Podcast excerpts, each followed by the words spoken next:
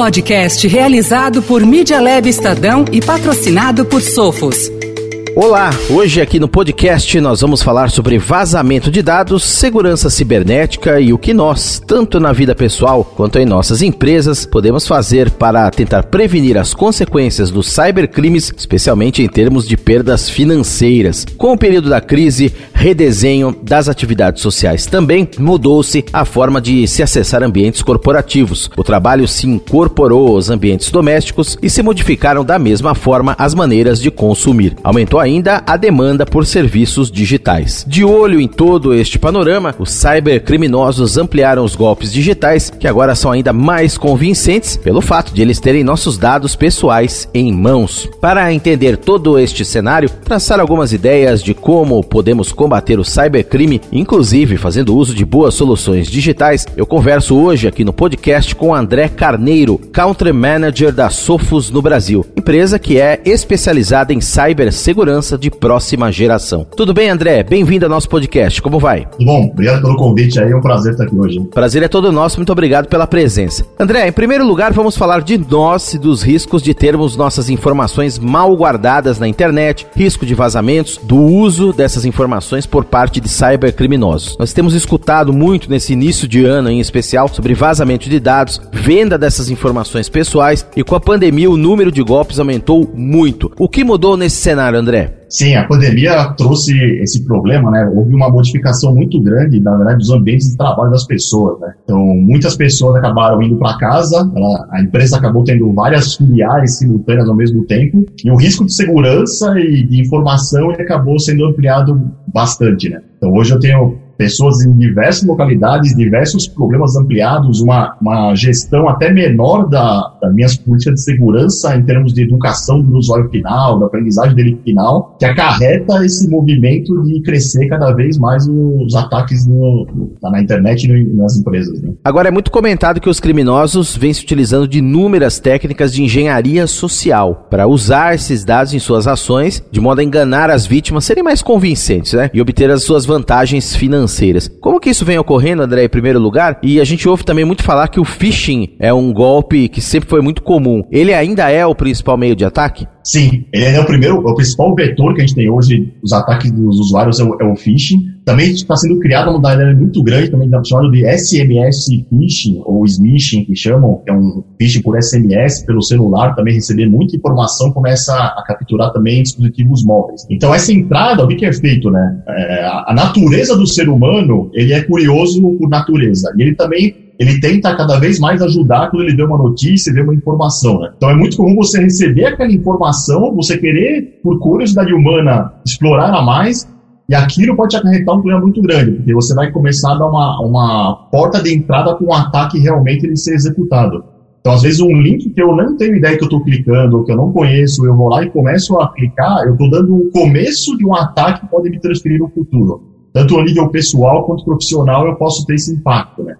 Então, ainda é um mecanismo ainda de entrada muito grande, são muitos e-mails que circulam diariamente, milhões de e-mails contaminados que eles têm essa circulação, isso é uma porta de entrada para o atacante ele começar um processo de ataque numa, na sua máquina, na, na empresa. Agora, André, também abrindo parênteses aqui, nós ouvimos falar, como nós comentamos no início, de vazamento de dados, um banco aí enorme, com milhões de dados pessoais, milhões de CPFs, CNPJs, que acabou indo parar nas mãos desses criminosos. Ouvimos falar outro dia mesmo de um segundo vazamento. Com esses dados em mãos, eles podem também planejar esses ataques de uma maneira muito mais convincente, já chegar ali com alguma informação ou emitir um boleto, às vezes para você pagar com um dado seu, endereço certinho, CPF. Quer dizer, eles têm essa munição também em mãos para atacar ainda mais né, nesse momento. Sim, é, é, é, bem comum, ele, ele usa essa exploração de engenharia social, né? Ele, ele, tenta buscar o máximo de informação para te fazer um caso e você ser pego, né? Eu tenho um caso bem bacana, até para comentar que o pessoal também conheceu uma vez. Tem uma dona de uma empresa, ela tinha 85 anos. Como é que chegou um phishing para ela? Ele mandou uma informação para ela colocando a senha que ele tinha roubado. Na hora que ela leu o e-mail, o e-mail era assim: é, eu capturei várias fotos suas pela sua câmera que você tomava banho, eu vou, eu vou mandar isso para a internet, se você não me pagar agora 0,01 Bitcoin, eu vou colocar isso público, a sua senha é ABC1234. E era a senha dela realmente. Aquilo deu credibilidade para aquela informação ser usada, ele usou, ela pagou o resgate, entrou em pânico e avisou a empresa inteira que tinha sido atacada.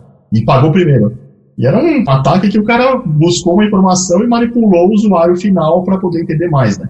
Então, o uso de boletos com dados concretos, isso leva o tamanho da, da, importância que o dado ele tem, né? E quando ele é vazado, ele é um meio de uso da, da informação pelo atacante. Né? E muito bem colocado e lembrado por você, não é, André? Também os atacantes normalmente exigindo esse resgate ou esse pagamento por meio de criptomoedas que fica muito mais difícil você conseguir rastrear depois a origem desse ataque, né? Sim, ele consegue entrar no anonimato, né? Na hora que ele transfere, um, eu faço uma transferência, por que ele usa o Bitcoin, uma criptomoeda? Moeda para isso, né? Porque ele tem um anonimato por trás que ele garante que ele, ele vai receber numa exchange, vai tirar aquele, aquela criptomoeda e praticamente fica impossível de ser rastreado com quem está essa moeda. Então isso, infelizmente, é o lado mal também que levou a, criptomoeda, né? Ele deixa o atacante como um anônimo em relação a como é que eu recebo aquele dinheiro. Né? Muito bem. Agora a gente está falando de vazamentos aqui, André, e falando das empresas e desses vazamentos recentes aí, como que é possível que bancos de dados dos quais vazaram aí, muito bem organizados, muito bem estruturados, com informações pessoais e centenas de informações, em alguns casos, sobre um determinado CPF, como que é possível que tudo isso tenha aparentemente tenha sido deixado em máquinas conectadas à internet ali, sem um cuidado maior de proteção? O que pode ter acontecido na sua visão, André? É, o que, o que, que o que acontece quando se acontece um ataque de banco de dados? Dados. Porque você vê muita notícia aí de vários órgãos que são atacados, empresas que têm o vaso, dado vazado. O que que leva a isso, né? Até o Gartner mesmo, a pesquisa que ele aponta, essa parte, por exemplo, em nuvem específica,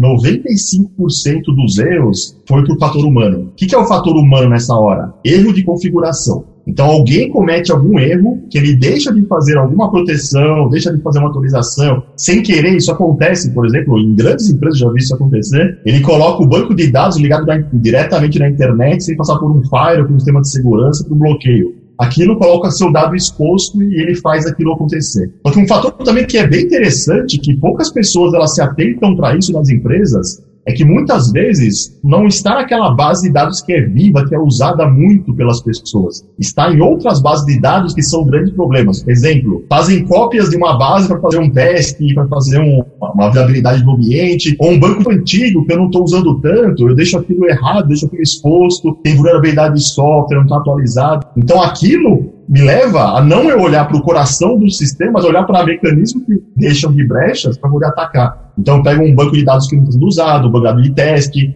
e ali que o problema ele, amplia. Então, geralmente é uma cópia de um banco foi usado para desenvolvimento, o pessoal fazer algum teste nele que leva esse ataque a ocorrer também, é, um, é, uma coisa preocupante também. Você acha que pode ter havido alguma influência, André, nesse caso, de da maneira em que as pessoas estão trabalhando também, porque as pessoas estão em casa e a gente sabe que o ambiente em casa é um ambiente externo, é um ambiente corporativo, é um escritório. Então, às vezes, a pessoa está ali trabalhando com um banco de dados desse, acessando da tua rede, chegou ali o filho, teve alguma demanda, o cara esqueceu ali de salvar uma senha, uma coisinha ali que ele, no momento ali, e pode ter deixado aquilo aberto. Pode ter acontecido isso? Sim. O, que, que, eu, o que, que eu vejo, né? Antigamente a gente tinha muito a filosofia de que o fator humano era, era o mais fraco. Na verdade, ele passa a ser o elo mais forte. Se ele está educado, treinado, ele sabe, tem consciência do que, que ele tem que fazer, ele consegue ter uma proteção que ele auxilia também, na, é um é fator que tem que ter levado em consideração para auxiliar também na proteção. Quando ele vai para casa, ele está num ambiente, mesmo trabalhando, ele tem um pouco de relaxamento na hora das políticas, do processo. Então ele ele está mais vulnerável a fazer uma besteirinha ou outra, colocar uma senha salva, errar, fazer um, um envio errado de informação para uma pessoa também, ele pode fazer isso.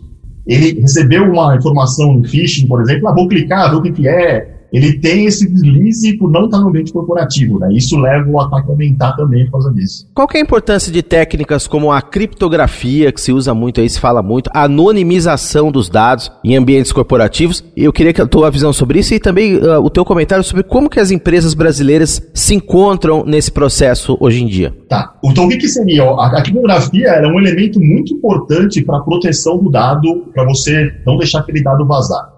A gente tem lá dois tipos de criptografia que gente define dentro de, de, um, de uma empresa, de um sistema. Né?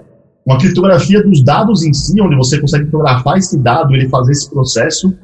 E ele, infelizmente, ele não é muito usado porque ele tem empresas, lógico, que usam, mas não a grande maioria delas. É trabalhoso, é custoso, é difícil de você manter, então você tem que ter um desenvolvimento mais forte um aplicativo, por exemplo, para poder fazer ele. Um outro ponto é a parte de criptografia de dispositivos pessoais. Muitas pessoas esquecem que um laptop tem muita informação, que um, um dispositivo móvel tem muita informação, que se eu for roubado, simplesmente eu retiro meu, meu HD daquela máquina, coloco em outra, eu pego todos os dados para mim na hora. Então, a consciência disso, ela ela tá aumentando no mercado brasileiro, mas ainda ela, ela caminha em passos lentos. Não é uma coisa que é muito bem adotada ainda, mas ela tem que evoluir bastante também. Então, eu vejo que o Brasil ainda tem que desenvolver muito nessa área para crescer bastante nela. Agora, implementar políticas de segurança, esse é um ponto importante também, implica em mantê-las sempre atualizadas, isso tem um custo também, né, André? E hoje a gente está no cenário aí de crise, as empresas planejando passinho a passinho ali as suas seus investimentos, aplicação dos seus recursos, com a necessidade de preservar caixa, e você tem que investir também em segurança. Como equilibrar essa balança aí? Como é que você vê a percepção, as expectativas dos investimentos em segurança em torno desse tema, frente a esse cenário atual, André? É, o, o que acontece? As pessoas elas cada vez, cada vez mais elas têm a, a, consciência de que segurança ele é um elemento muito de qualquer negócio. Assim, hoje em dia está cada vez mais fácil visualizar que você pode ser interrompido por uma falha de segurança na sua empresa, o seu negócio do dia para a noite ele pode sofrer consequências que teremos ali medir. O que leva as empresas que ela tem que ter muita atenção e até profissionais também tem que ter muita atenção nesse segmento é o quê? manter-se muito treinado, muito atualizado, muitas soluções elas são, elas são, elas vão evoluindo com o tempo. A própria SOP realmente acaba colocando soluções cada vez mais buscando simplificar que o, a segurança do usuário final ele tem que fazer menos ações possível para estar mais protegido, né? Então, evoluir tanto em nível de conhecimento profissional as pessoas, quanto também de evolução de ferramentas de proteção para cada vez mais deixar mais fácil você aplicar as políticas corretas, né? Então, buscar essa, essa evolução, acho que é o caminho para todo mundo aí para o crescimento, para a proteção de segurança das empresas das pessoas. E em breve, André, estão chegando novas tecnologias que irão aumentar ainda mais essa sensação que a gente tem de hiperconectividade. O 5G, por exemplo, internet das coisas, você vai ter muito mais equipamentos, sensores, recolhendo dados, informações, mais dados circulando por sua vez também, que é uma coisa muito importante. Há também, embora as próprias tecnologias tragam essas preocupações, preocupações de segurança eh, desde o design, né? há também preocupações de garantir proteção na mesma medida, que isso vai ter que aumentar eh, essas preocupações também, André? Sim, porque com a liberdade de tráfego vai, vai também aumentar aplicações, dados, vai ter essa evolução muito grande de informação e também vai ter muito grande para explorar isso daqui muito rapidamente. Então, a, o que, que, eu vejo ali que cada vez mais a gente vai ter que fazer essa, eh, essa segurança, ela vai ganhando também importância junto com esse aumento de dado para proteger dispositivos, você tem em casa dispositivos seus, informações, o que você possui. Então, evoluir é a palavra que eu diria que todo mundo vai ter. Para a gente concluir, André, o que uma empresa deve fazer se ela for atingida por um ataque de ransomware? Existe alguma solução disponível no mercado para monitorar e acabar com essas ameaças? Sim, o que, que tem que ter ciência as pessoas né, nessa parte? Quando, quando, qual é a primeira coisa que eu tenho que fazer quando eu tomo um ataque dentro da minha empresa? Eu tenho que. Eu sei que é difícil, mas a pessoa tem que ter o primeiro momento de consciência de que aquele ataque não ocorreu naquele dia, ele ocorre muito antes daquele momento que ele foi atacado. E ele ocorreu porque tem brechas, que erros, tem soluções que não são adequadas ao seu ambiente para poder colocar. Na Assunto Project a gente tem uma solução, uma Rapid Response, que é uma solução que a gente adota justamente nesse momento, né? A pessoa tomou um ataque, entra uma equipe de especialidade de ameaças global, que ela entra no ambiente e ela vê como é que ela consegue primeiro remover esse hacker da rede. Por quê? Ele coloca um ataque num servidor, não quer dizer que aquele servidor volta um backup, tá tudo certo, tudo ok. Deve ter muito outras máquinas suas que o hacker está lá dentro esperando. Então você tem que fazer uma limpeza muito profunda, fazer uma, uma, uma um controle daquilo e poder propiciar essa, esse, esse, esse ambiente estar tá mais livre. Né? Uma outra tecnologia também que está crescente, começou recentemente no, até em nível global, é o uso de uma técnica chamada de MTR, que chama Manage Threat é, é, é, Gerenciamento de Ameaças. Então, o que seria isso? As próprias soluções dos fabricantes começam a auxiliar para que elas detectem um comportamento de ransomware, um comportamento dentro da sua rede e que a, a, própria solução ela te ensina a você a se proteger e se remediar de um ataque pode ter um ransom na sua rede ou não. Muito bem, então a dica é ficar de olho nessas soluções e também monitorar tudo isso muito de perto. Eu conversei aqui no podcast hoje com André Carneiro, Country Manager da Sofos no Brasil. A Sofos que é empresa especializada em cibersegurança de próxima geração. André, muito obrigado pela entrevista, pelas informações preciosas aí. Grande abraço para você e até a próxima. Abraço. Sofos, empresa líder global em cibersegurança de próxima geração. Visite nosso site www.sofos.com.